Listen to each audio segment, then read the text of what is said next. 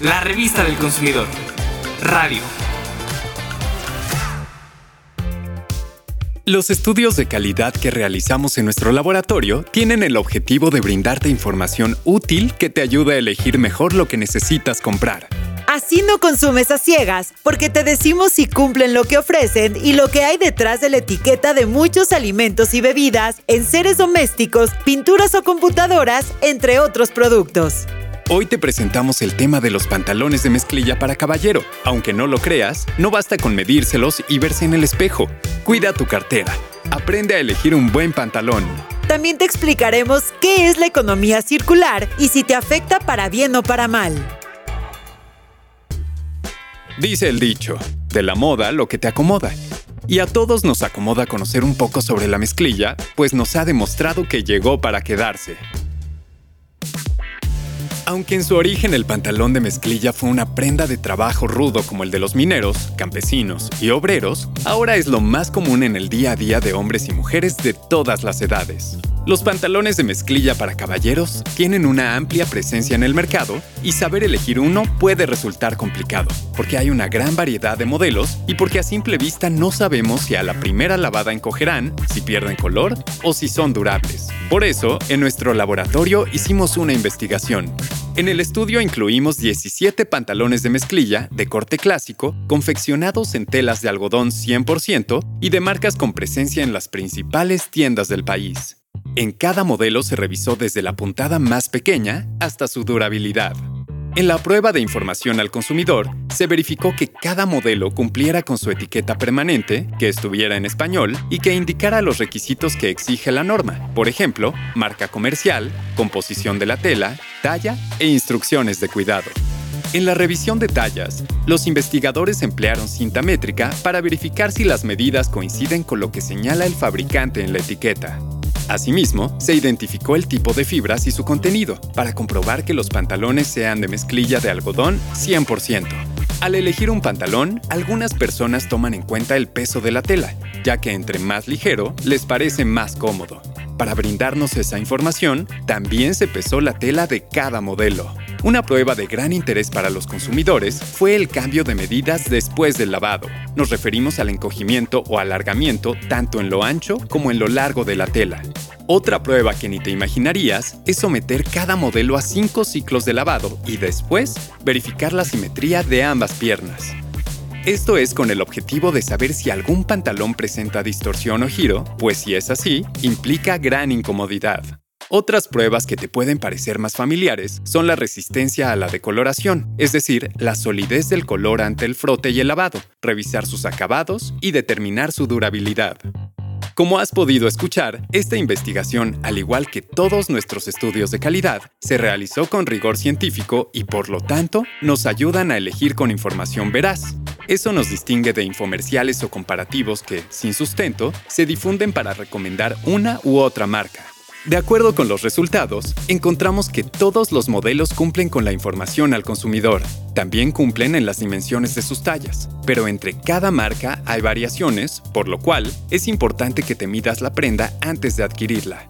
Los modelos con tela más ligera pesan entre 300 y 400 gramos por metro cuadrado de tela. En cambio, los de tela más pesada alcanzan los 500 gramos por metro cuadrado.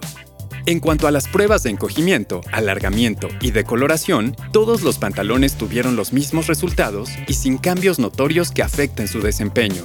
Solo dos de los 17 modelos analizados tienen una pequeña cantidad de fibras diferentes al algodón, lo cual no corresponde a lo declarado en su composición. Se trata de American Crew 50479, que presentó 99% algodón y 1% de otras fibras y un modelo de la marca Members Mark, al que únicamente le faltaron tres décimas para alcanzar el 100% de algodón. En cuanto a los acabados, solo el modelo Levi's 501 presentó costuras flojas, lo cual afectó su evaluación global. La diferencia más significativa entre los pantalones es su durabilidad. La mayoría calificó con MB, que significa muy bueno, Dos modelos alcanzaron la B, son solo buenos. Se trata de Basic Concepts 50430 y de la marca Oggy en el modelo Avi Stone Baxter. Cabe destacar que únicamente dos alcanzaron la excelencia, el modelo Oggy Black Black Reckless y el Silver Plate Rocco 705.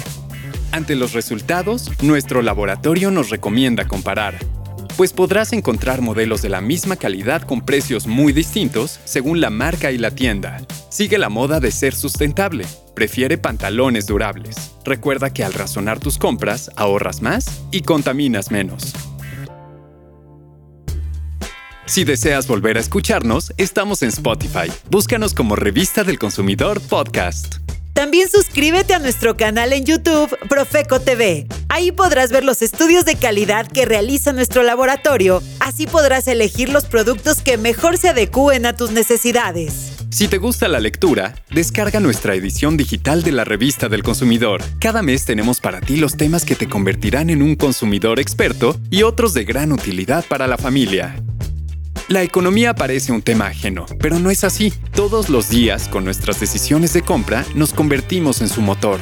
Con palabras sencillas te explicamos un concepto que cada vez tiene mayor presencia. No te quedes atrás, escucha qué es la economía circular. Si te consideras un consumidor sustentable y tomas medidas para reducir tu huella ecológica, te conviene saber qué es la economía circular. Se trata de un sistema de aprovechamiento de recursos que contempla disminuir la producción al mínimo indispensable y además reutilizar los elementos que, por sus características, no pueden volver al medio ambiente. Si te das cuenta, el actual modelo de producción está basado en el consumo a corto plazo. Por ejemplo, vas a la tienda de la esquina, compras una botella de agua, cuando te acabas el contenido tiras el envase y te olvidas del tema. Este esquema basado en el úsese y tírese debe quedar atrás, ya que el planeta se encuentra en una situación insostenible. El modelo circular, por el contrario, se basa en los siguientes principios. Eliminar residuos y contaminación desde el diseño, mantener productos y materiales en uso y regenerar sistemas naturales. En pocas palabras, se trata de utilizar la mayor cantidad posible de materiales biodegradables en la fabricación de bienes de consumo, para que estos puedan volver a la naturaleza al agotar su vida útil y así cerrar un círculo sin causar daños medioambientales. Este modelo crea capital económico, social y natural y por eso lo que antes considerábamos crecimiento está cambiando. Con la economía circular se generan oportunidades económicas y de negocios para todos y se le da más valor a los beneficios ambientales y sociales. Se reconoce lo importante que es el funcionamiento de la economía en cualquier nivel, tanto en grandes y pequeños negocios como en las organizaciones e individuos y de manera local y global. Algunos países han adoptado el modelo de economía circular con la intención de reducir los desperdicios, de explotar racionalmente los recursos, cuidar el medio ambiente, generar riqueza a partir de los desechos y crear un mayor número de empleos representa una excelente alternativa para que las economías puedan contribuir en los principales retos mundiales como el cambio climático, la pérdida de biodiversidad, el incremento de residuos y de contaminación y al mismo tiempo nos revela grandes oportunidades de crecimiento. Si crees que el tema de la economía circular es solo de interés para los gobiernos y los inversionistas, escucha esto. Las empresas que han puesto en práctica este sistema están comprobando que reutilizar los recursos resulta mucho más barato que crearlos desde cero.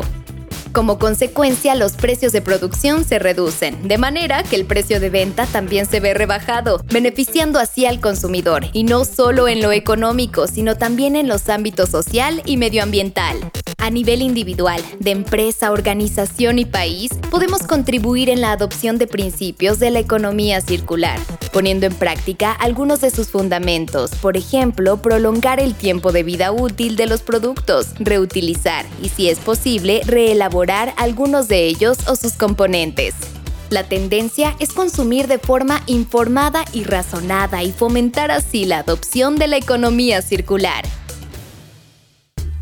Si necesitas asesoría para resolver un problema con un proveedor, llámanos al teléfono del consumidor 55 5568 8722 y 800 468 8722. O visita nuestra página teléfonodelconsumidor.gov.mx. Y si lo prefieres, escríbenos al correo asesoría@profeco.gov.mx.